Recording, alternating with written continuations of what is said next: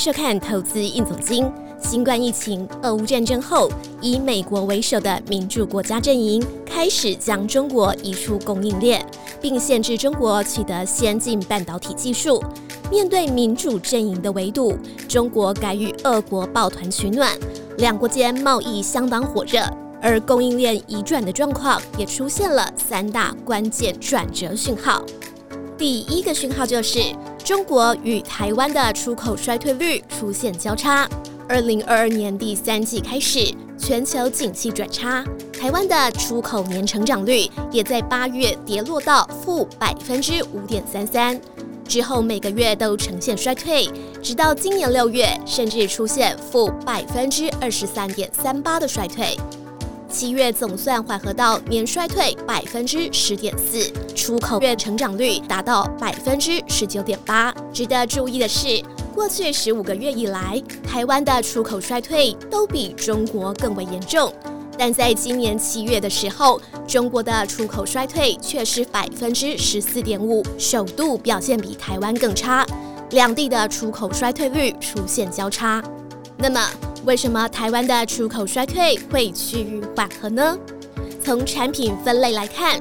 台湾的所有出口产业中，只有资通与视听产品呈现增长。七月的年成长率高达百分之五十四点一，出口值达到九十点七亿美元，占出口总值的百分之二十三。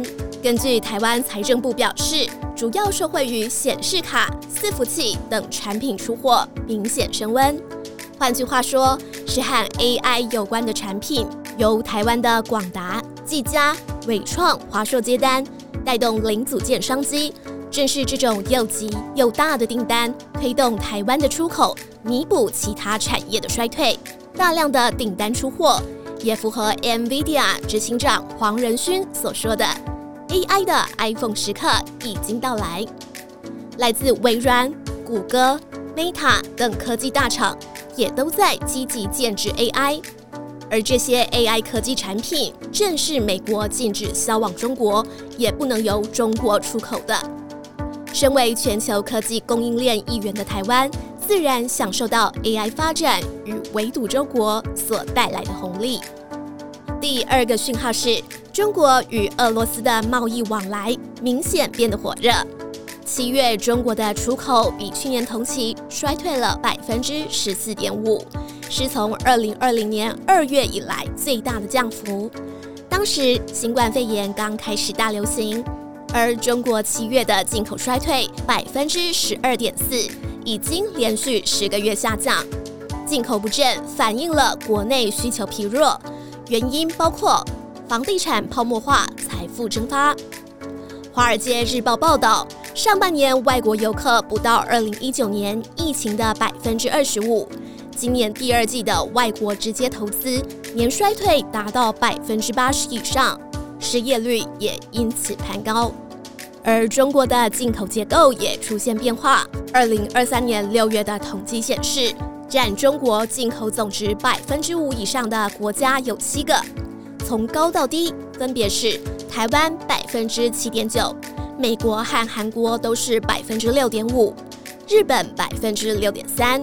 澳洲百分之六点二，俄罗斯百分之五点三，巴西百分之五点二。在二零二一年初，台湾还是占中国进口比率最高的国家，占比达百分之九点四。之后开始逐步下降，到今年六月为百分之七点九，两年多下来下降了一点五个百分点。这与美国的晶片禁令、供应链移转有关。这当中最特别的就是俄罗斯了。二零二一年初，俄罗斯占中国进口总额只有百分之二点四，但到今年六月已经来到了百分之五点三的新高，增加了二点九个百分点。根据英国金融时报报道，中国今年上半年从俄罗斯进口的原油数量创下了历史新高。中国平均每天从俄罗斯进口两百一十三万桶原油。超过每天从沙地阿拉伯进口的一百八十八万桶，俄罗斯在中国进口原油的市占率高达了百分之十八点六八，成为最大的进口原油供应方，也凸显了西方对俄罗斯的制裁已经重新塑造了全球石油市场版图。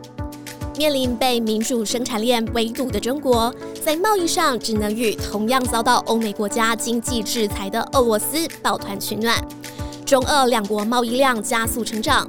二零二三年上半年高达了一千一百四十五亿美元，年成长达到百分之四十点六。包括中国从俄罗斯进口总额六百二十二亿美元，年成长百分之十九点四。中国出口到俄罗斯的总额也有五百二十二亿美元，年成长高达百分之七十八点一。主要是因为大量外国品牌撤出俄国，中国企业积极填补缺口。根据中国汽车工业协会的数据显示，今年第一季中国汽车出口的第一大市场就是俄罗斯，其次才是美国。中国卖汽车，俄罗斯卖原油，中俄贸易量的上升，说明了地缘政治就是导致中俄贸易升温的原因。第三个讯号则是墨西哥、加拿大成为美国前两大进口国，中国首度变成小三。今年二月的时候，中国占美国进口总值百分之十三点三，首度低于墨西哥的百分之十五点五，以及加拿大的百分之十四。当时因为中国突然放宽疫情管制，大家都认为进口衰退只是暂时的，没想到之后却变成了常态。根据美国商务部统计，二零二三年上半年美国的进口占比。第一是墨西哥的百分之十五点五，其次是加拿大的百分之十三点八，中国以百分之十三点三位于第三。主要是因为今年上半年，美国来自墨西哥的进口金额达到创纪录的两千三百六十亿美元，成长了百分之五，这个数字超过了年减百分之二十的中国。这也是中国十五年来第一次不是美国进口国的榜首，显示出美国的有岸外包政策已经让贸易结构出现了根本性的转变。